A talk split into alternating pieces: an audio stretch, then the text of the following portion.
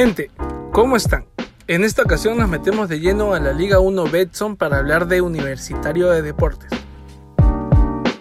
El cuadro crema ha levantado considerablemente su nivel en el torneo local y acumula 3 victorias al hilo. Los de comiso vencieron 2-1 a Alianza Atlético, 3-2 a Cienciano en el partido más atractivo de la fecha y 1-0 a UTC en el encuentro que tenían pendiente.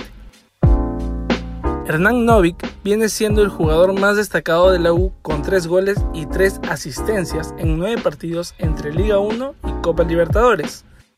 De esta manera, Universitario logró sumar 13 puntos, igualando a Ayacucho y San Martín y metiéndose a la pelea por el Grupo A, donde Cinciano es el líder con 14 unidades.